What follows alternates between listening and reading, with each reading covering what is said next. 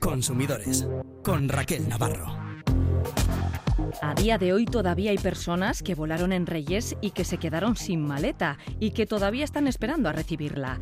Hoy analizamos qué pueden reclamar y cómo debemos actuar si se vuelven a convocar paros. Además les explicamos qué podemos hacer si cierra un centro con el que teníamos contratado un servicio, una academia de idiomas, una clínica, un centro de estética. Enseguida se lo contamos. Y volvemos a hablar de la reclamación de los gastos hipotecarios, porque según OCU ha hecho una serie de cálculos y creen que se podría atrasar el plazo límite para esas reclamaciones y que en lugar de finalizar el 24 de enero, finalice en abril. Se alargaría un poquito ese plazo.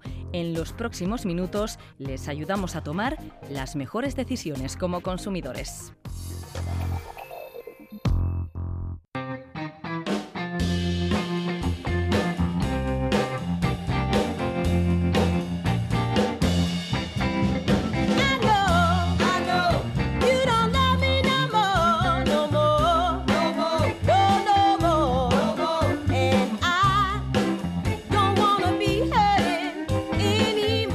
Yo no sé si a 13 de enero todavía se felicita el año nuevo, pero como todavía no había hablado en este tiempo con Kepa Loizaga, Urte Berrión, Kepa.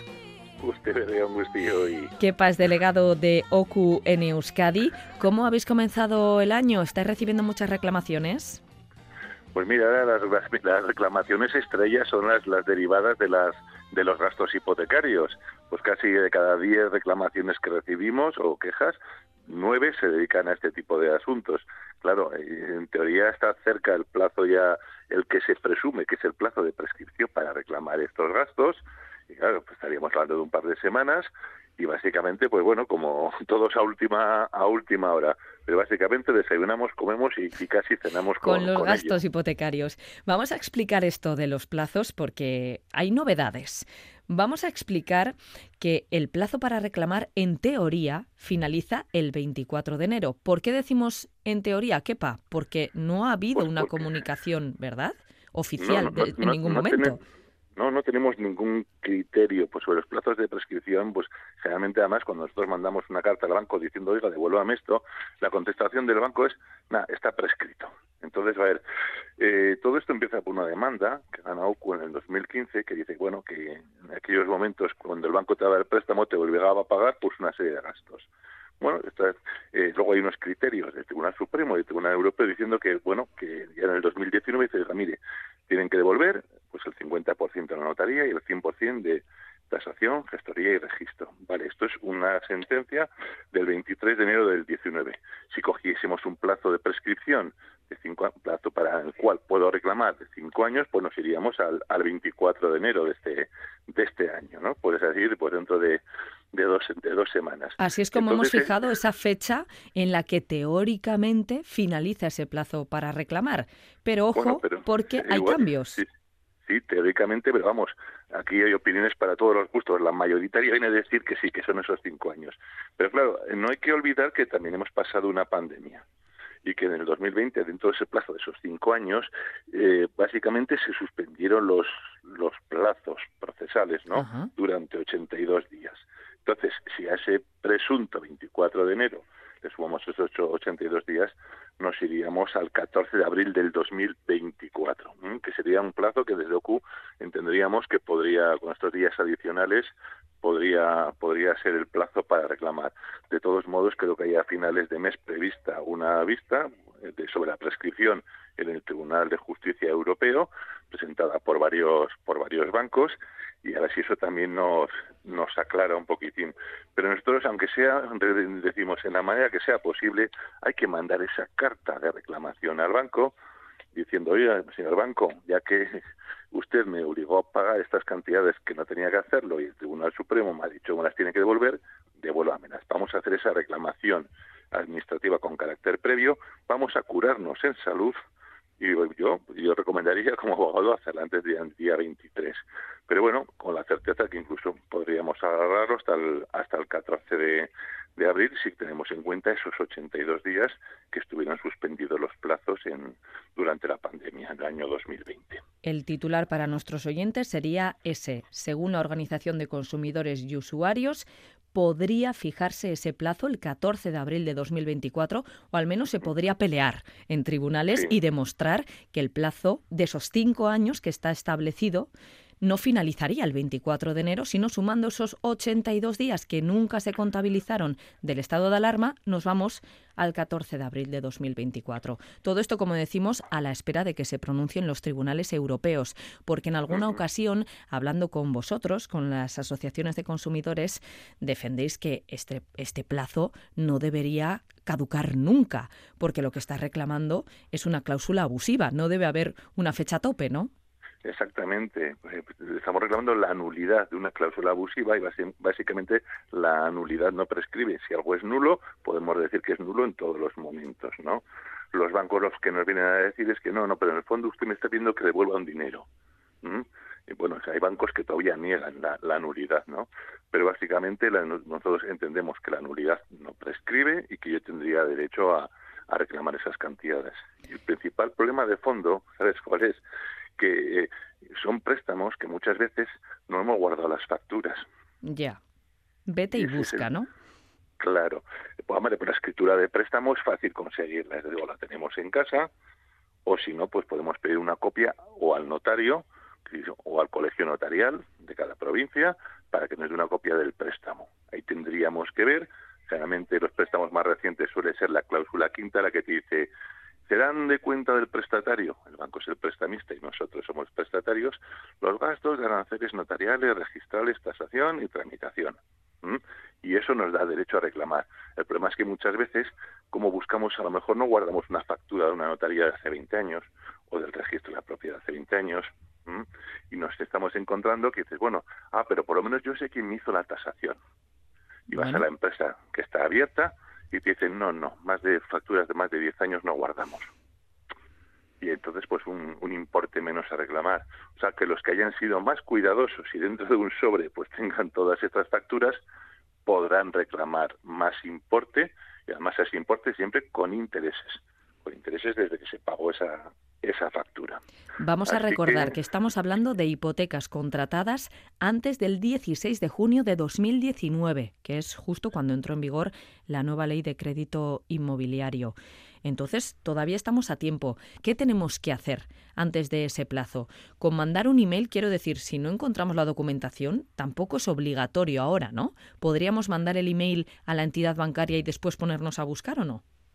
Hombre, es recomendable tener las facturas porque la entidad bancaria no las va a tener, con lo cual no, no sabría qué dinero tendría que devolverte. ¿Mm? Es recomendable cuando mandamos ese email ya establecer nosotros mismos cuánto nos deben. Adjuntar una copia de las, de las facturas, porque del, del notario solo se puede reclamar el 50% de la factura pero del registro de la propiedad, de la tasación y de la gestoría, de estas tres, se puede reclamar el 100% del importe. Con lo cual, primer paso sería encontrar la escritura de préstamo y buscar esas cuatro facturas y bueno, mandar un email. Nosotros recomendamos ir a la sucursal y que nos pongan un sello de que hemos presentado ese escrito. Porque el email a veces pues, no lo contestan, no tenemos certeza de si lo han recibido o no, mientras que si vamos con un, pues, con un escrito y una copia, el banco que selle los dos se queda con original y nos devuelven la copia sellada, ya tendremos pues un sello que ponga, pues yo qué sé, pues Cuchabank el 17 de enero de 2024. En muchas sucursales están con la picaresca de decir, no, no, no cogemos por escritos, páselo usted por la página web. Pero, eh, pero muchas en sus políticas de atención al cliente dicen, bueno, casi todas, que se podrán presentar escritos en las sucursales. Con lo cual, que en las sucursales nos pongan el, el sellito. Y si no nos lo ponen, pues pedimos la hoja de reclamación que no nos han admitido un escrito dentro de una sucursal. Y si mandamos ese email y nos, bueno, o no, o no nos contestan, cosa que también está ocurriendo en muchos casos, o nos contestan y nos dicen que el plazo de reclamación ya ha prescrito, cosa que es falsa, ¿qué hacemos? Bueno, a ver, ahora están saturados porque está yendo todo el mundo con, con todas las reclamaciones, ¿no? Lo que pasa que sí es cierto que las entidades bancarias lo que tienen son cartas estándar para ir soltando, lo único que hacen es cambiar el, encabezamiento y poner mi nombre, y en la siguiente ponen el tuyo y salen todas así. Entonces, tienen un plazo de un mes. Pero bueno, lo más importante es tenerla ya presentada. En el plazo de un mes, o vamos a esperar un poquitín más, o no nos contestan, o nos dicen que no tenemos razón, tendríamos que ir a la vía judicial para reclamar la devolución de estos importes. Es algo muy sencillo, lo hemos contado muchas veces. Estamos hablando de un proceso que lleva ya años produciéndose, que los abogados están muy acostumbrados ya a llevarlo adelante y que se hace de forma prácticamente automática, ¿no? Sí, el proceso es muy sencillo. De hecho, los juzgados atienden más de 3.000 o 4.000 asuntos por año solo de este tipo de reclamaciones. Están saturados pero es una cosa pues ya muy muy mecánica. De hecho, muchos bancos ya, evidentemente, en cuando reciben las reclamaciones, pues pues eh, devuelven las cantidades. Nos encontramos que muchas veces no devuelven todo lo que pedimos. ¿Por qué? Porque por lo menos desde OCUP la pedimos con los intereses porque si fuésemos a los tribunales nos darían los intereses. Entonces, muchos bancos lo que hacen es decir, mire, yo te doy el principal, es decir, la suma de lo que tú pagaste en las facturas, pero no te doy los intereses. Y si quieres los intereses, pues me llevas a los tribunales. Pues entonces hay gente que dice, jo, por 200, 300 euros, pues a lo mejor no me voy a los tribunales y me quedo. Entonces así el banco se ahorra un, un dinero. Pero bueno, eso son, son prácticas negociaciones, vamos a decir, porque tremendo, tremendo tener que acudir a la vía judicial cuando es lo que nos corresponde, ¿verdad? Cuando sí, cuando más esto es del año 21, está más que claro lo que hay que devolverse. Y un cliente presenta la escritura del préstamo y esas cuatro facturas hay que devolverlas, sí o sí. Que los bancos quieran al juzgado, pues para dilatar, pues podrán ir a dilatar, pero le van, a, les van a condenar en costas, tendrán que pagar los abogados y el procurador del consumidor. ¿Por qué te obligan a ir al juzgado? dice, bueno, pues a lo mejor hoy la gente dice, mira, yo no quiero saber nada al juzgado y, se borra del listado y dices, pues yo como banco es lo que me ahorro. Pero bueno, en el, en el juzgado este asunto dura dura tres minutos. Vamos a animar a nuestros oyentes a que si contrataron una hipoteca antes de ese 16 de junio de 2019, reclamen y pidan que se les devuelva lo que pagaron en concepto de registro, gestoría y tasación y la mitad de los gastos notariales. Y si tienen cualquier duda, pueden acudir a OCU, ¿verdad? OCU o cualquier otra asociación de, de consumidores, pero sí. Pero es muy importante tener las facturas porque el juez o el banco va a decir, ¿cuánto usted pagó de notaría? Ah, pues no lo sé, pues claro, yo no puedo devolverle, no lo sé. Si usted pagó 600, le daré la mitad, 300, pero necesito esa factura de 600. Necesito tener esos importes, esas facturas. Respiramos un poco más tranquilos porque veíamos ese 24 de enero demasiado cerca y con esos 82 días naturales que OCU considera que se pueden sumar, nos vamos al 14 de abril de 2024 para poder reclamar. Se amplía un poquito el plazo, así que nada, a buscar todo ese papeleo y a reclamar lo que es nuestro. y, lo antes posible. No sea que Europa nos cambie algún criterio, pero bueno, si ya lo tenemos presentado, pues dentro. Así que vamos a dedicar un ratito de, este fin de semana y vamos a, buscar esos, esos papeles. Sí, que lo hemos contado muchas veces, que estamos hablando de que la media es de más de 500 euros, ¿eh? lo que se recupera. Sí. En algunos casos llega hasta 1.000. Claro, depende el número de facturas de esas cuatro de las que dispongamos. Así que es un pellizquito que nos viene muy bien en esta cuesta de enero. Uy, es así. Bueno, pues que Palo Izaga, delegado de OCU en Euskadi, que vaya muy bien este comienzo de curso. Hablamos la semana que viene. Aquí nos encontramos. Un placer como siempre. Un abrazo. Consumidores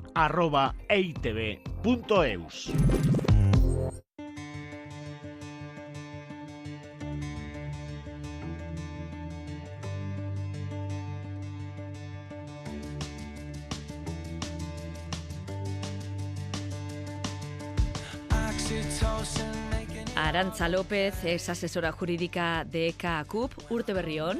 Urte Berrión. Oye, ¿te han perdido alguna vez la maleta? Eh, perder no, entrega con retraso sí.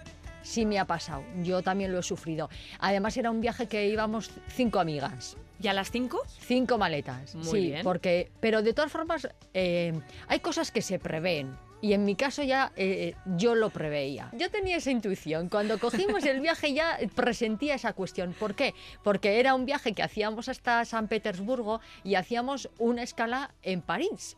Pero era una escala de tres cuartos de hora. Perdonen, si casi no me da tiempo a mí ir de un punto a otro, ¿cómo va a viajar las mi maletas, maleta? cambiarlas de avión? O sea, era imposible. Entonces, bueno, estaba, entraba dentro de la previsión. Pero bueno, siempre hay que confiar en los buenos haceres de las compañías aéreas Pero no me equivoqué.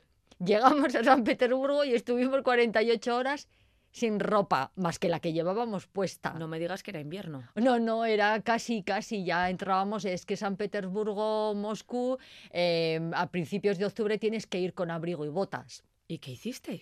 Bueno, llevábamos ropa, pero nos, claro, nos tuvimos que comprar algo de algunos enseres, eh, aguantamos eh, lo que pudimos, eh, a la noche nos cayó una chupa de agua, bueno, que mejor no cuento, los pies mm, totalmente mojados, el calzado mm, mojado y nos tuvimos que comprar calzado. Todo eso después lo recuperasteis, entiendo. Sí, nosotros, yo, bueno, la verdad es que mm, eh, tuvimos mucha suerte, eh, reclamamos muy despacito, hicimos las cosas muy bien y nos reembolsaron todos los importes. Pero bueno, em, eh, fue arduo porque además eso, es que éramos cinco pasajeras. las cinco pasajeras, claro, hubo gastos que hicimos de forma común pues cosas de higiene, eh, tal y cual, pero luego, claro, había cosas independientes en la ropa interior, pues cada una la suya, no íbamos a compartirla. Entonces, bueno, pues em, hubo que hacer eh, cinco paquetes para reclamar, bueno, fue... O sea que hasta cuando te vas de vacaciones te damos trabajo. Esto es increíble. Eh, sí, a mí mejor. Hay veces que me da un poco de como, de vértigo el decir, cago en la leche con lo que yo tramito. A ver si ahora, bueno... Pues a ver si todavía a mí me lo echan para atrás, ¿no? Bueno. bueno, pues hoy vamos a hablar de maletas porque estas semanas hemos visto cientos de maletas varadas en los aeropuertos por esa huelga de la unidad de handling de Iberia. De hecho, muchos de los usuarios están todavía estos días recibiendo esas maletas que nunca se les entregaron las que quedaron en el aeropuerto de Bilbao, por ejemplo, se están trasladando en camión a sus destinos finales. Otras viajan en avión, pero claro, igual tienen frecuencias semanales de, un viaje a la semana, entonces, bueno, pues se mm. puede demorar la cosa.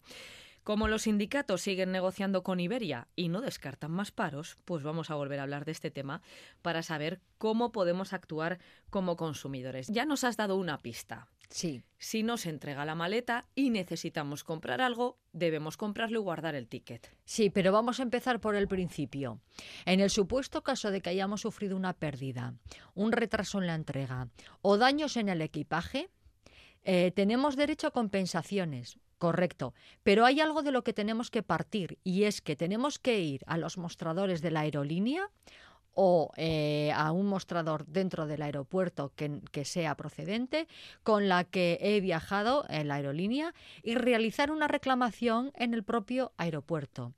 Em, lo que rellenamos en este caso se le llama parte de irregularidad de equipaje o comúnmente, como nosotros decimos, el PIR.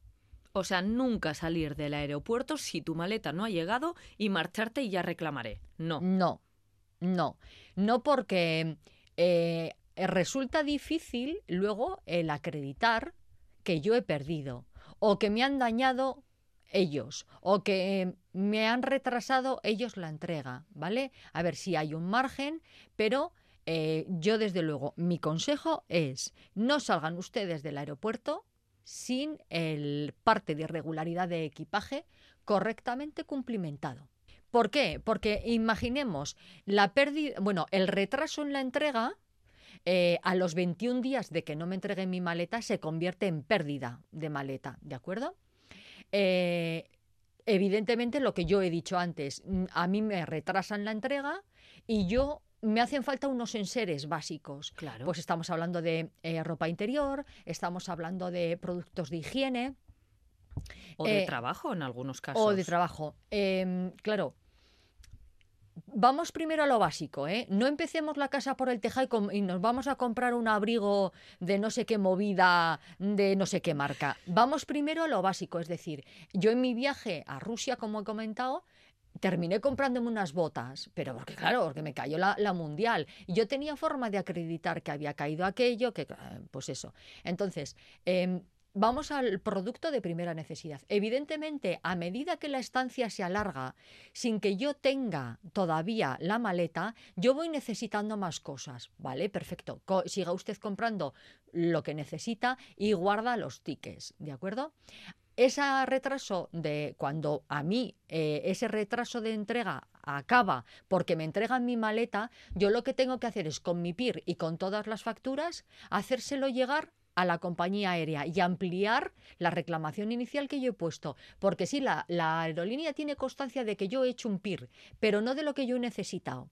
Entonces, adjunto las facturas y con eso, em, pasado un tiempo, la aerolínea me tiene que cubrir esos importes, ¿de acuerdo?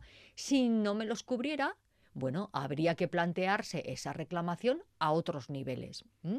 Si pasados 21 días mm, de, que, de ese retraso de entrega la maleta ha seguido mm, perdida por el mundo mundial, eh, se convierte eh, el retraso en pérdida de equipaje, ¿vale? Entonces, para cubrir nuestros daños tenemos que ir o a una normativa nacional o a una normativa europea. ¿Cómo distinguimos esto? Eh, bueno, perdón, nacional o internacional. Eh, ¿Cómo distinguimos esto? Cuando yo viajo eh, dentro de vuelos nacionales, la aplicación es la ley eh, sobre navegación aérea.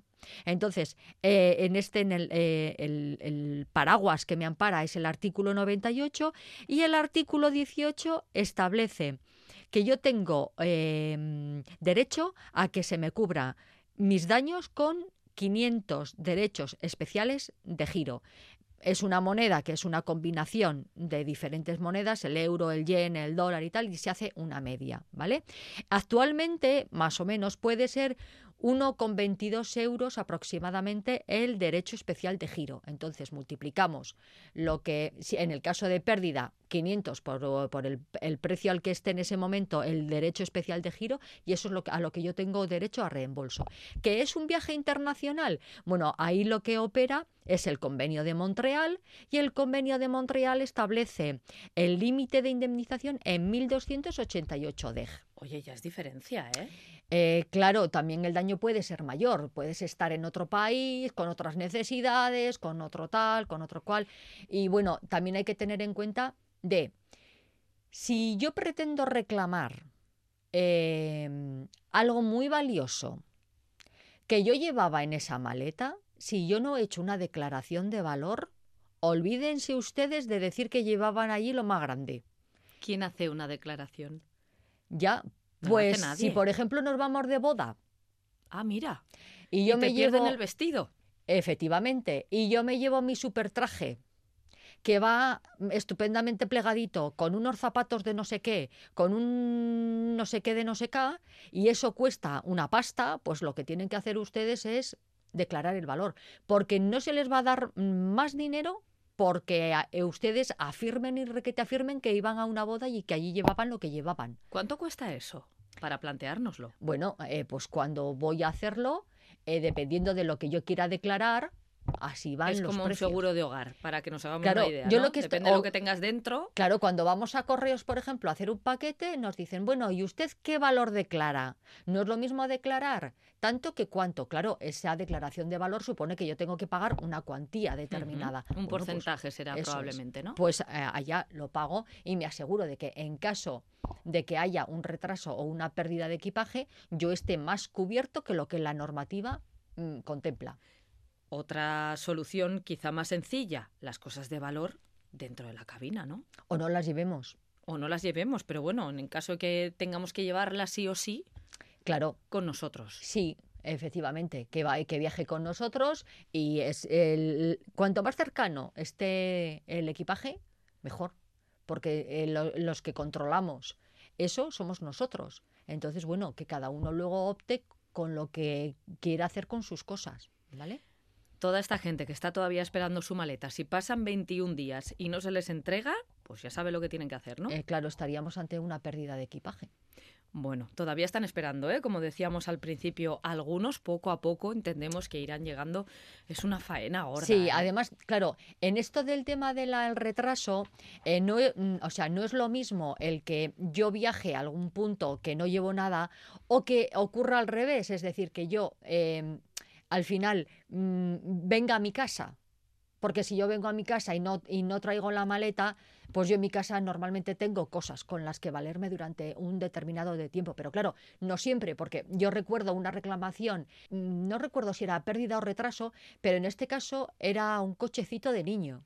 Entonces, claro, en ese caso, eh, igual 21 días, eh, estar con tu bebé de aquí para allá y no tienes posibilidad de sustituirlo de ninguna manera, Y es un salvo desembolso grande. eso es, es un desembolso importante. Entonces, claro, hay que tener un poquito Estoy de- pensando también en medicinas y demás. te Claro, lo- arriesgas como las factures. Claro, lo que pasa que yo entiendo que, por ejemplo, medicaciones y cosas de ese tipo, eh, si es algo necesario para ti porque es un tratamiento que tienes de una enfermedad crónica, desde luego no, no, no para nada las, las facturen. O sea, es en, el, es en el equipaje de mano, hay que llevarlo. ¿Qué tal se suelen portar las aerolíneas y también los pasajeros? Porque no sé si hay picaresca, como en todo.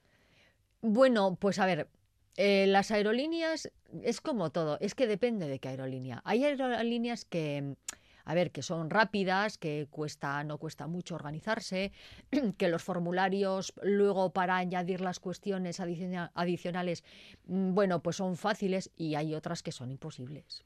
A ver, es que eh, te pierden unas botas. El ejemplo que has puesto tú antes. Unas botas pueden costar mm, 30 euros o pueden costar 500. Sí, claro.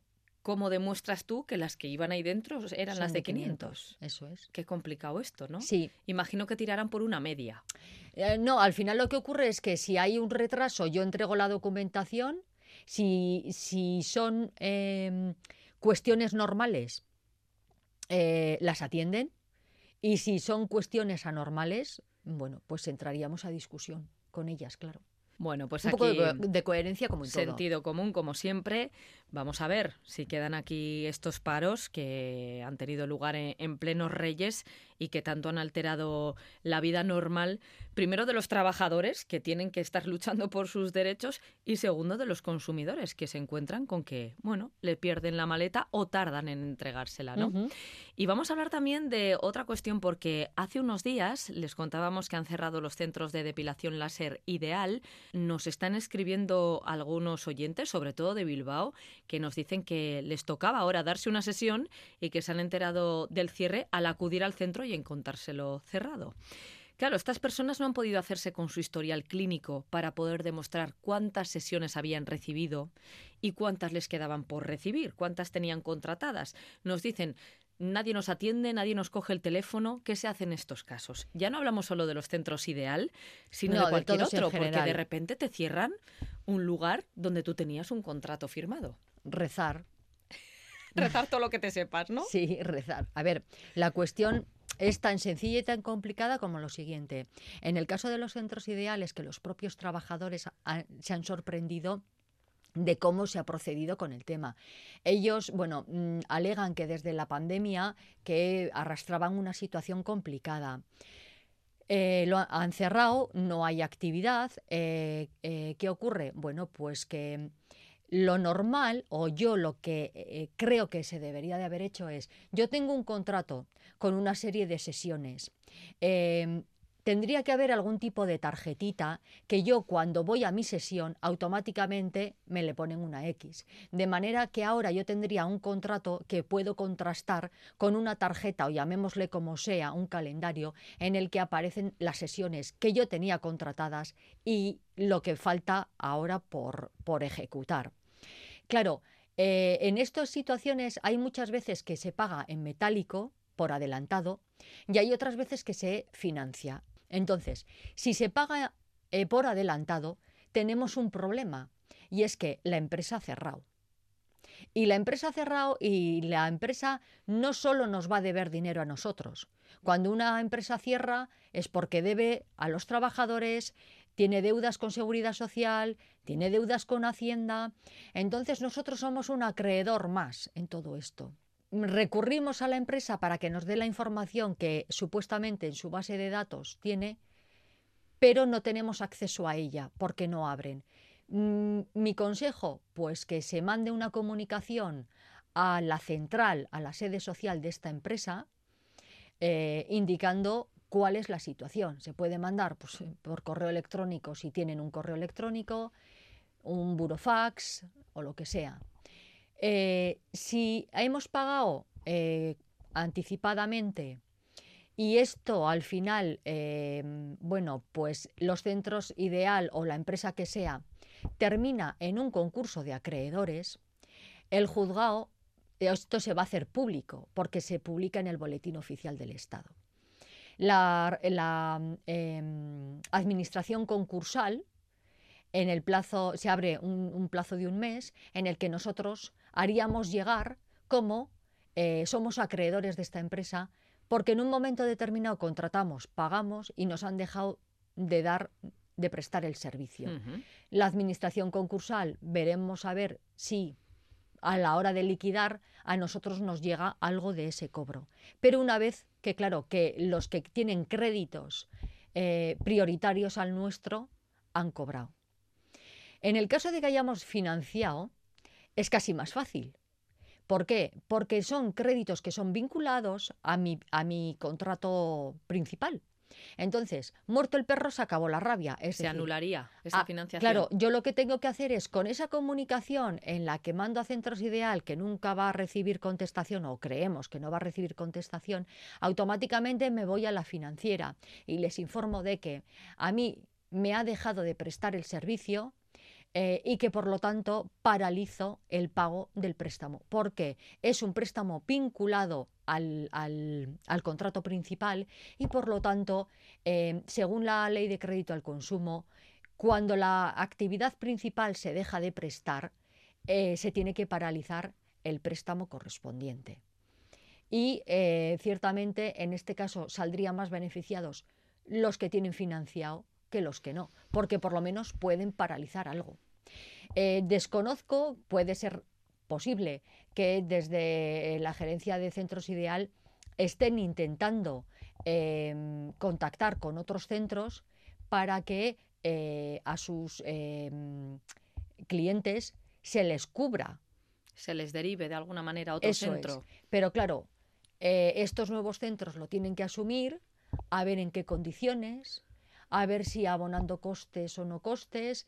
Entonces, bueno, pues las cosas son de esta manera. Vamos, que cuando te enteras de que ha cerrado un centro con el que tú tenías algún tipo de contrato, es una faena muy gorda, ¿no? Sí, porque hay muy pocas esperanzas de que esto vuelva a... A ver, eh, sí que hay, a, ver, eh, imaginemos que dentro, que, que es un parón, yo que sé, temporal, y que son capaces dentro de unos meses de remontar su actividad. Pero claro, cuando ellos están diciendo que llevan desde, desde la pandemia, es decir, desde el año 2020, que están arrastrando, arrastrando, yo creo que es un poco complicado el que vuelva a reflotar esto mismo. Pero bueno, ojalá no eh, reflotaran, volvieran a abrir esos centros y la gente que está afectada dentro de unos meses recuperará pues bien sus servicios o bien su dinero, lo que, lo que ellos decidieran. Pero bueno, yo no, no me gustaría crear una falsa expectativa. Quiero ser más realista. Muchísimas gracias por resolvernos todas las dudas y nos escuchamos la próxima semana. Gracias a vosotros de nuevo. Un placer. Agur.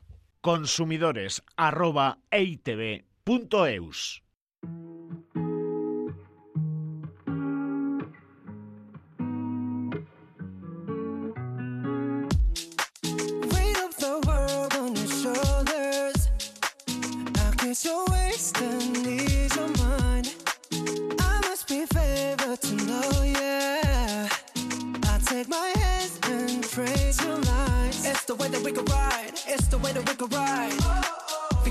in another life. So break me up another time.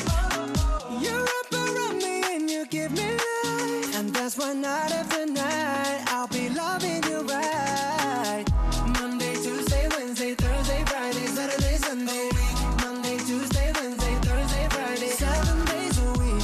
Every hour, every minute, every second. You know night after night I'll be loving you right. Seven days a week. You love when I jump right in. All of me, I'm a foreign. Show you what devotion is. Deeper than the ocean is. Wind it back, I'll take it slow. Leave you with that afterglow. Show you what devotion is. Deeper than the ocean is. It's the way that we can ride. It's the way that we can ride. Oh, oh. Think I'm meant to win another life. So break me up another time. Oh, You're up around me and you give me life. And that's why night after night, I'll be loving you right.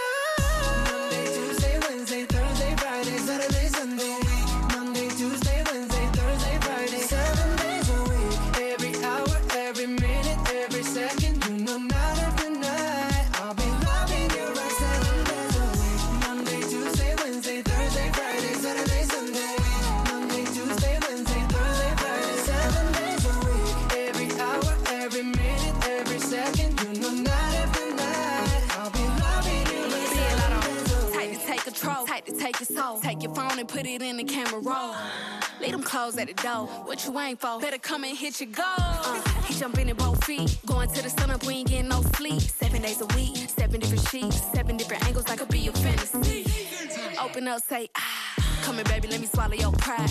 What you want, I can match your vibe. Hit me up and I'ma cha cha slide. You make Mondays feel like weekends. I make him never think about cheating. You skipping work and meetings. Let's sleep in, yeah. Monday, Tuesday, Wednesday, Thursday, Friday, Saturday, Sunday, week. Monday, Tuesday, Wednesday, Thursday, Friday, seven days a week. Every hour, every minute, every second, you know, night after night, I'll be loving you right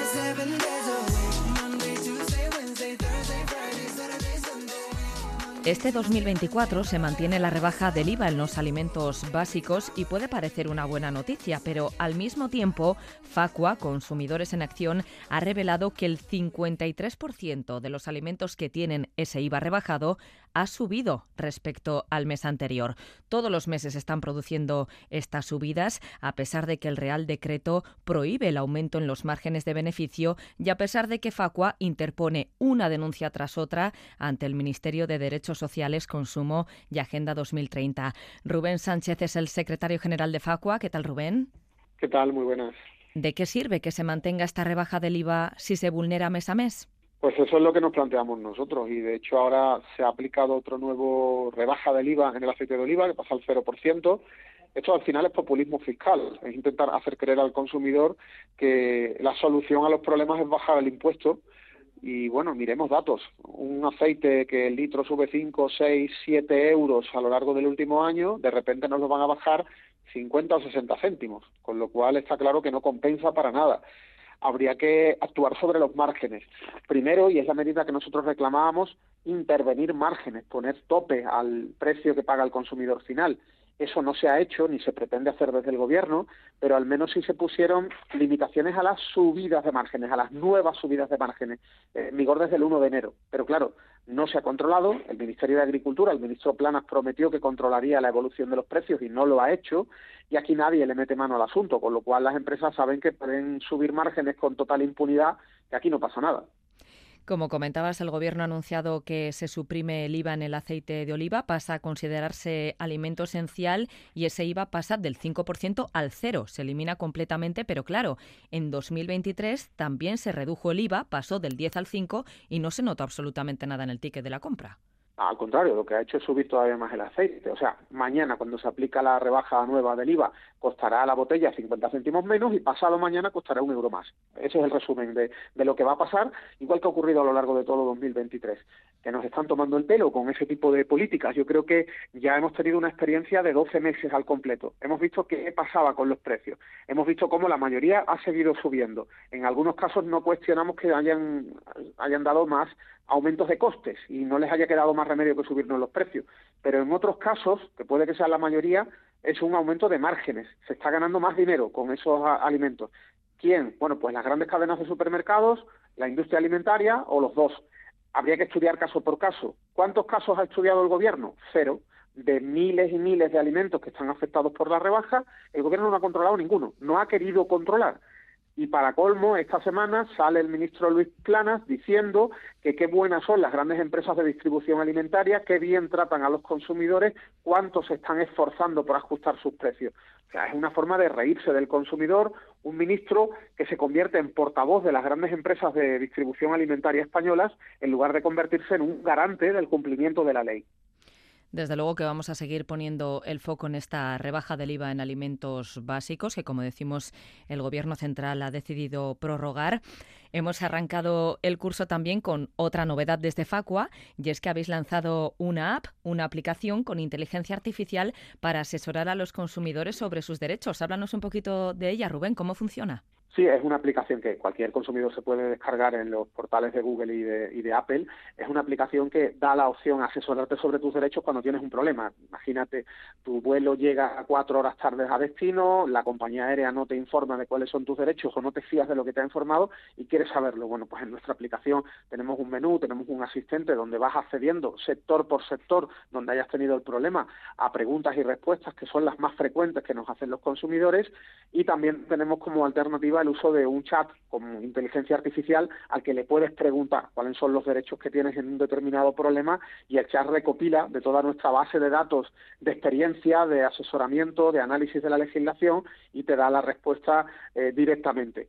Es una vía para ayudar al consumidor a que conozca sus derechos y sobre todo a que se defienda.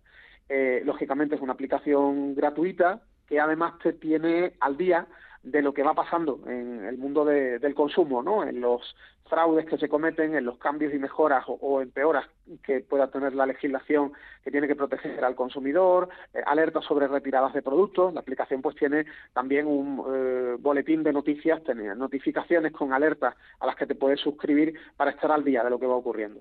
¿Cómo se llama? ¿Cómo la podemos localizar? Es la, es la, aplicación de Facua, o sea que buscando Facua en, los, eh, las tiendas virtuales de Google y de Apple eh, aparece de inmediato y es una descarga muy rápida. Es una especie de guía de bolsillo, ¿no? Que llevaremos en nuestro móvil, en nuestro bolso y en caso de necesitar y tener cualquier duda, bueno, pues podemos acudir a vosotros. Efectivamente, imagínate vas a una tienda, compras un producto, tienes problemas, te vas de vuelta y te dicen no, la garantía solo dura X o yo no me hago cargo de la garantía, eso es el fabricante, pues a la aplicación, o bien buscando o bien introduciendo la pregunta en concreto de lo que te está pasando, te contesta y evidentemente la vamos alimentando de cada vez más preguntas, de cada vez más dudas que nos plantean los consumidores. Bueno, pues las nuevas tecnologías al rescate de los consumidores para hacer valer nuestros derechos, como decimos siempre aquí en este programa. Rubén Sánchez, secretario general de Facua, muchas gracias por habernos atendido una vez más. A vosotros, un abrazo. Un abrazo.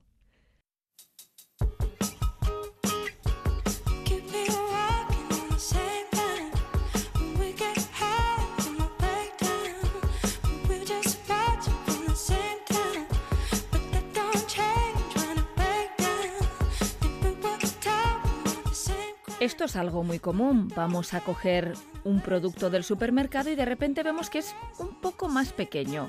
Nos fijamos en el precio y el precio no ha menguado igual que el tamaño. Esto tiene un nombre, se llama reduflación y de esto vamos a hablar con Susana Rizkun, que es codirectora de la Asociación de Consumidores de Navarra, Irache. ¿Qué tal, Susana? Hola, buenas. Bueno, reduflación, un nombre, un palabra de estos extraños, pero básicamente es una práctica por la que, bueno, pues pagamos un poquito más, ¿no? Como siempre. Así, estamos viendo que Ciudadano, lo más nos lo está diciendo, oye, que en los supermercados han reducido el contenido de los formatos y, bueno, eso sí, no han bajado el precio, y bueno, y aquí seguimos pagando. Claro, oímos hablar de que está venga a subir. Todo lo que hacen más de una vez, tristemente para el consumidor, es el envoltorio el mismo tamaño que el que teníamos hasta ahora, lo cual quiere decir que nos suena, el precio no lo suben, pero tampoco lo bajan. Y si miras un poco despacio, por los gramos sí que realmente han bajado. ¿Eh? Entonces, si movemos un poquito esas cajas, veremos que tiene movimiento de repente, en vez de estar eh, apretadito porque tenías el alimento hasta arriba. No es muy visual, no es muy evidente, ¿no, Susana? Hay que tener el ojo un poquito entrenado para darnos cuenta de que esto está ocurriendo. Así es. y también, sobre todo, diría yo, hay que mirar el etiquetado. Hay que fijarnos en la cantidad de contenido que tiene el formato y compararlo con los anteriores. O sea, al final, eh, el etiquetado tiene que indicar exactamente los gramos que tiene el producto. Entonces ahí es donde veremos que ahí va, pues si tenía 120 ahora tengo 100. ¿Qué es esto? ¿Qué ha pasado aquí? La caja es la misma, el tamaño es el mismo, el formato, la imagen la misma, pero realmente el contenido es menor, lo cual quiere decir que tendré que comprar en menos tiempo otra vez y que además el precio no me lo han bajado. Cuando pues entiendo que si tengo menos producto debería bajarse el precio. No, señores, con esto de que todo ha subido, pues también aquí muchos productos está pasando eso, están realmente subiendo para el consumidor. Además, esto, bueno, lo hacen muy bien, ¿no? Porque lo hacen sobre todo en formatos que son pequeñitos, que no es fácil porque tú vas a comprar, yo qué sé, eh, pasta y no sabes si tú normalmente compras 150 gramos o 120. Lo que pasa que sí que hay veces que dices, uy, esto está como menos lleno, ¿no? Así es. Te diré que sobre todo estamos viendo en alimentos como los yogures, la pasta, la margarina, las papillas para bebés, la charcutería, el detergente. Estamos pagando el mismo dinero cuando no están dando, bueno, nos han quitado un 5%, un 10, un 12 y hasta un 15% menos de producto que antes. Un 15% menos, ya ese, ¿eh? Es, es, es, dinero para el consumidor. ¿Qué pasa? Bueno, pues que al final hay que tener claro, el ciudadano dirá, ¿esto es ilegal? No, no es ilegal. ¿Es engañoso? Nuestra opinión es que sí. Es una práctica engañosa para el consumidor. Nos están vendiendo un producto eh, que antes valía X, ahora vale el mismo precio, pero con menor cantidad de producto. Y eso realmente es engañar al consumidor. Por eso decimos también que hay que tener claro que es necesario que a la hora de medir y controlar la inflación de los alimentos, también se debe verificar que las cantidades tampoco varían o en qué medida lo hacen para poder calcular el coste real que paga el ciudadano por cada alimento. O sea, que es que hay que valorar todo ello. Y que sí que es verdad que la inflación se produce en un contexto de escalada de precios en los alimentos. De acuerdo. La inflación interanual en los precios ha superado el 10%. Entonces, al final, bueno, pues lo que estamos viendo es que nos están encareciendo los precios de una manera un poquito oculta. El otro día me pasó a mí con una bolsa de patatas. Siempre compro de 5 kilos y de repente era de 4, las mismas. Mira, el precio, estoy convencida de que era el mismo. Yo no tengo ese control ¿eh? riguroso que tienen algunas personas, pero no llamaba la atención de decir, ah, bueno, pero es más barato. Cuando cambian de formato, también nos tiene que hacer sospechar un poquito, ¿no? Dices, ¿por qué de repente das cuatro en vez de cinco, no? Sí, exacto. ¿Qué está pasando aquí? ¿Por qué lo habéis cambiado? ¿No será que realmente me estás poniendo el mismo precio para que no me llame la atención y me has quitado la X el producto, que es lo que dices, y al final, bueno, pues tienes que consumir luego más otra vez? Te diré que, por ejemplo, la encuesta Irache última deja claro que ante la subida de los precios, el 54% de los consumidores mira más los precios que antes. El 24% compara los establecimientos, el 20% planifica más sus compras, un 11 ordena la comida en casa para aprovecharla al máximo y un 10% mira la fecha de caducidad. O sea que estamos espabilando los consumidores. Pero yo insistiría, miremos el etiquetado del producto, miremos la composición, miremos cuántos gramos tiene ese producto. Y si hace falta llevar las gafas, llevemos las gafas con nosotros y lo miramos despacio, porque hay que tener claro que está habiendo cantidad de productos hoy en día que realmente eh, la cantidad es muy inferior con respecto a antes y que la apariencia de la misma imagen y el precio no han bajado, sino a veces hasta han subido de precio. Hoy queríamos hablar de la reduflación, esta práctica que trata de camuflar el encarecimiento de los productos, porque no estamos locos, ¿eh? Realmente, cuando hemos llegado a casa y hemos sospechado, oye, yo diría que esto es más pequeño, es muy probable que hayamos acertado y que probablemente nos estén dando hasta un 15% menos de producto por el mismo precio. Bueno, pues Susana Arizkun, codirectora de la Asociación de Consumidores de Navarra Irache, muchísimas gracias una semana más. De nada, hasta luego. Un abrazo.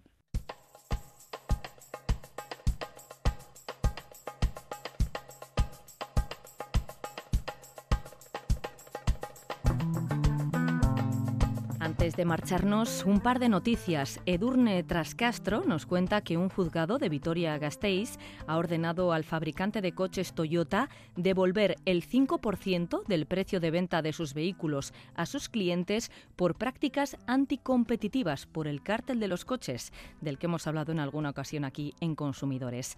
Sentencia que nos ha dado a conocer la Unión de Consumidores de Euskadi, la UCE, y además tras esta sentencia ha crecido hay un centenar más de personas que en Álava se han interesado por poner una demanda. El juzgado de lo mercantil número uno de Vitoria se ha pronunciado sobre la reclamación que había hecho la Unión de Consumidores de Euskadi, que presentó en 2022 cinco demandas de sus asociados para reclamar una indemnización económica por el sobreprecio de sus vehículos debido al cartel de los coches, el pacto de precios. Desde Gasteiz, este juzgado acepta en parte la reclamación de una indemnización para los demandantes y condena a Toyota a devolver un 5% del precio más los intereses. Una buena noticia para Isabel Iván asesora jurídica de la UCE. Es una sentencia eh, buena en el sentido de que se ha reconocido que el cártel produjo perjuicios a los consumidores, a los compradores, porque no pudieron beneficiarse de mejores condiciones económicas, mejores descuentos, y se ha restablecido el perjuicio que se les ha ocasionado mediante esta compensación económica.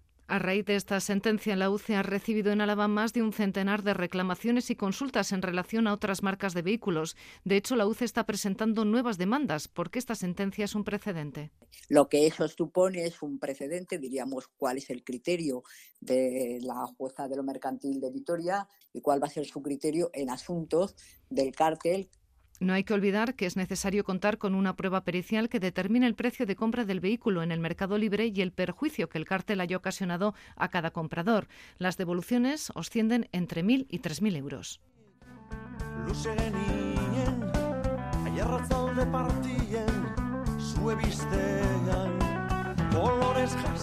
Y recuerden que desde este lunes, desde el 15 de enero, queda prohibido el acceso con patinetes eléctricos a los trenes de Euskotren, Metro y los tranvías de Bilbao y Vitoria-Gasteiz. Una medida que se ha adoptado por razones de seguridad y que no afectará ni a los vehículos de personas con movilidad reducida ni tampoco a las bicicletas eléctricas. Es decir, bicis eléctricas sí pueden subir y pueden estar en los tranvías, pero los patinetes no, tampoco los monociclos eléctricos, ni siquiera si van plegados y en bolsas de transporte o mochilas. Según Euskotren y Metro Bilbao, los patinetes han generado en los últimos años severos accidentes, especialmente causados por las baterías de los dispositivos, que según nos explican han llegado a producir daños físicos y materiales debido a fuegos e incluso a deflagraciones. Consideran inasumible el potencial riesgo que dichos elementos suponen a día de hoy por las graves consecuencias que tendría un accidente en el interior del transporte público. El uso de patinetes eléctricos ya estaba prohibido, ya está prohibido en Renfe y también en los metros de Barcelona y Madrid. Euskotren y Metro Bilbao han anunciado que van a ir colocando módulos aparca patinetes para que se puedan dejar ahí antes de subirse al metro o al tranvía.